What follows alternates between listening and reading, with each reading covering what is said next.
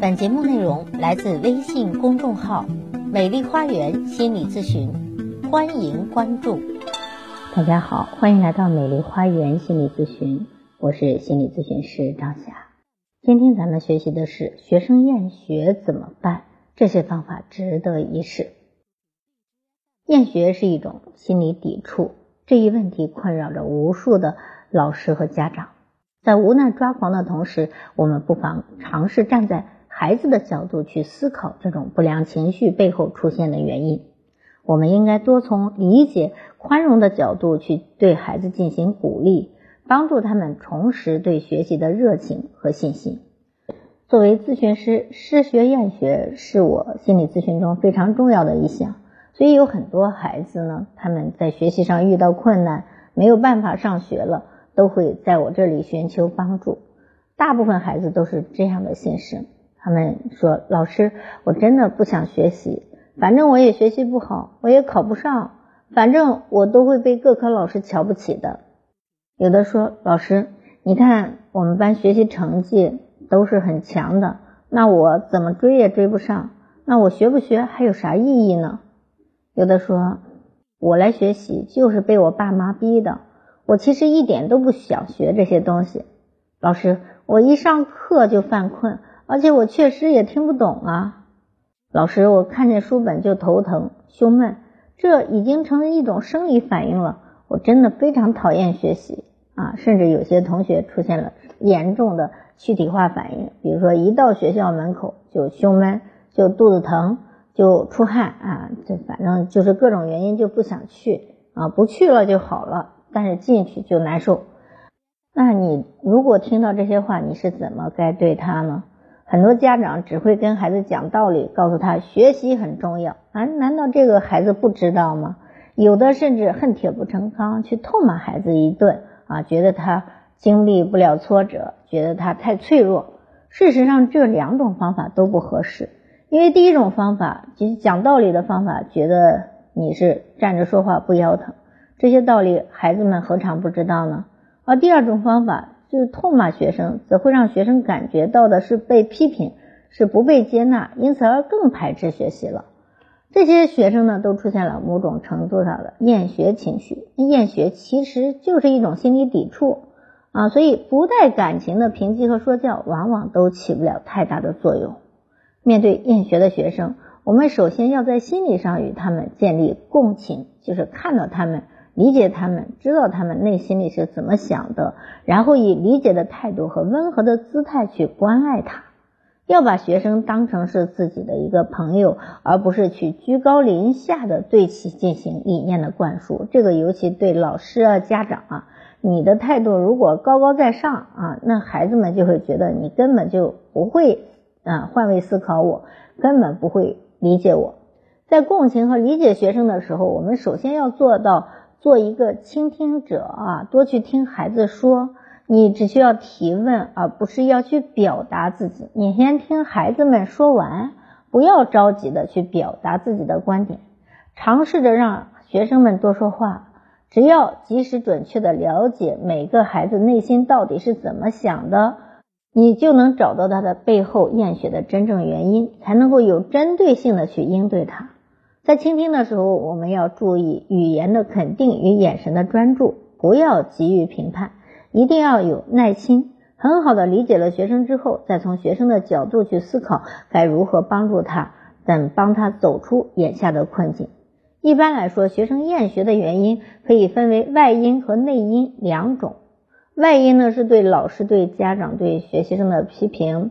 人际关系敏感，比如同学和同学之间的矛盾、歧视。另外，学生自信心不足，自认为成绩不好会被别人嗯不公平的对待或者被欺负啊，被瞧不起，以及家庭因素对于学生的影响啊，这是外因。内因呢是学生的兴趣、学习兴趣不高啊，能力不足，学习动力不足，缺少学习的后劲，缺少主观能动性。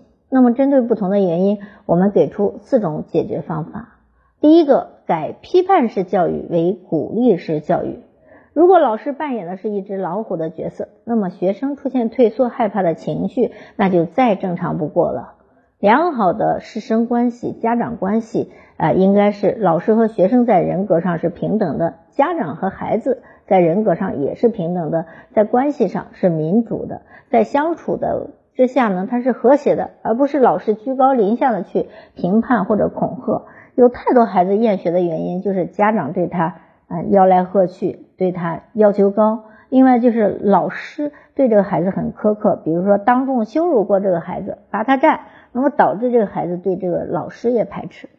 学生越是在心理上放下防备，就越能接受老师和家长传授给他的东西。当学生成绩不佳的时候，老师和家长千万不要指责他，也不要因此而瞧不起他。而要耐心的去分析他背后的不足，给出具体的解决方法，并尝试去寻找一些他已经具有的优点去鼓励他。另外，一定要相信，积极的心理暗示往往能够带来很奇妙的效果。但有一点需要注意的是，能够鼓励到学生的优点，往往都是那些能够间接去帮助解决学生面对问题的优点。要学会建立联系。在日常的教学和生活中，要多多发现学生擅长的技能和领域，努力的去发掘技能。具体的方式有测试内容、上课互动、同学反馈、私信沟通、微信朋友圈等。比如呢，啊，我有一个咨客，他在一次阅读考试中没有考出好成绩，他因此非常的沮丧。那我分析他错的题目，发现他总是在主旨结构上犯错。但同时呢，我也发现这个学生的理解能力是不错的，文本的每个句子他其实都能看懂，只是没有整合出重点而已。于是我就告诉他，想要整合出重点，你只需要分三步走啊，我会教给他一些学习的口诀啊，这样的话，他有了学习的这种技巧，可能就渐渐的放松了状态啊。所以其实很多孩子他是对自己没有信心，他也是没有摸到出路和门道。怕自己跟不上，这个时候就需要家长帮帮他，或者老师同学帮帮他。如果有一个学习能力特别强的人带一带他，嗯，那这个孩子也就能够对自己有信心了。另外，要塑造一个正确的考试价值观。老师在课堂上给学生塑造一个正确的考试价值观，就是平时的考试是用来查缺补漏的，而不是用来进行攀比的。学习过程中的努力，并不能作为终点的标杆来定义我们的学生。所以，班级学生的成绩是不应该被分横向对比的。每个学生都应该对自己的过去纵向对比啊，就是只有自己超过了昨天的自己，这就是一个勇士，就值得表扬。另外，应该告诉学生，成绩只是人生中的某个阶段的一个标签，它不是一成不变的。人是一个非常丰富的存在，每个人都有自己的长处和不足。我们不应该只是去否定别人的短处，而看不到对方的长处。况且，成绩低下这样的短处，可以通过勤奋和正确的方法得到改善提高，这并不会是一个固定不变的事实。也正是因为可以进步，学生才会来班级学习，不是吗？嗯。第三，要帮助孩子们树立正确的学习观。有些孩子们是被动的上课与学习，因为父母觉得他们应该学习。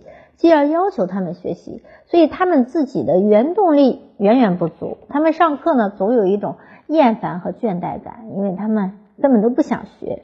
这个时候，我们就需要增强学生们或者孩子们的主观能动性了。应该让孩子们从要我学变成我要学，而不是被迫的去学习。我们可以通过塑造正确的学习观来帮助孩子们。让孩子们知道，学习是为了让自己变得更好，而不是为了满足学校老师和家长的任何一方的需求。学习最终的受益者是他自己。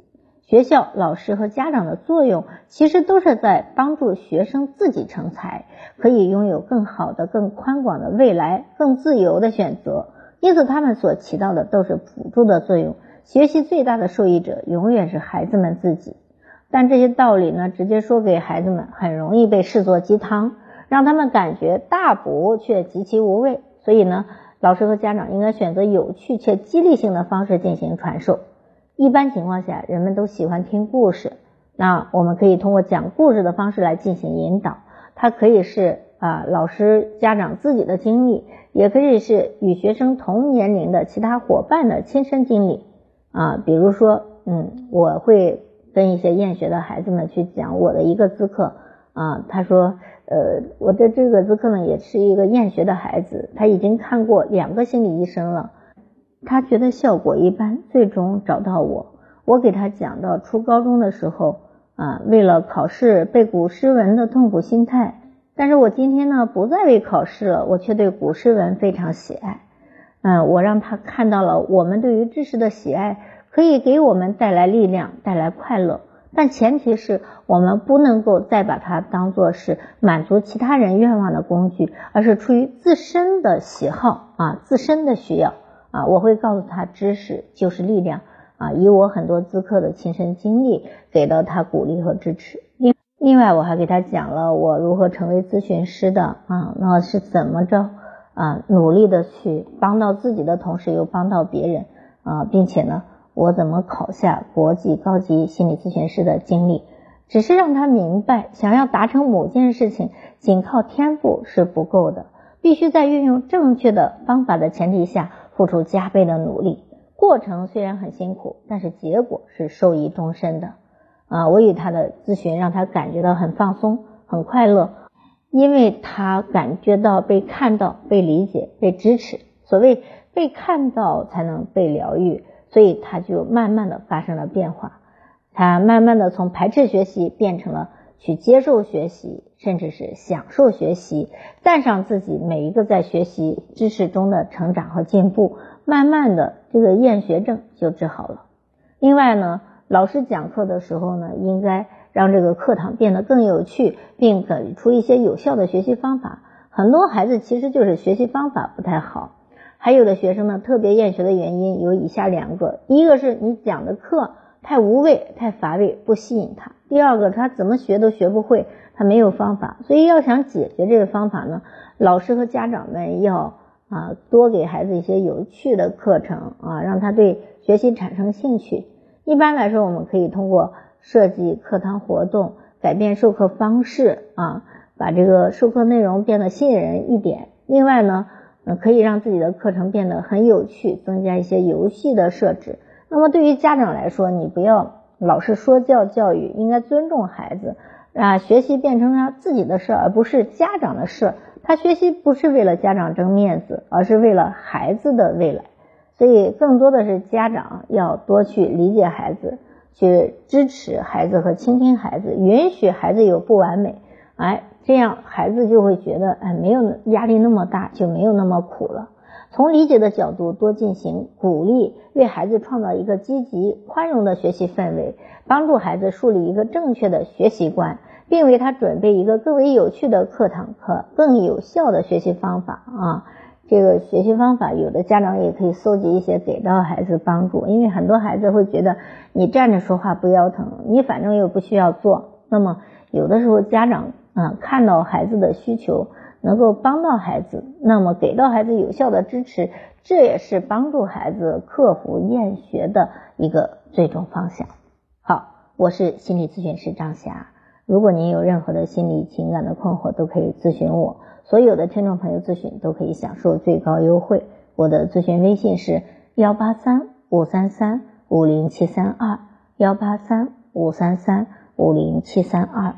关注我，咨询我，帮你理清困惑，走向幸福。咱们下期节目再会。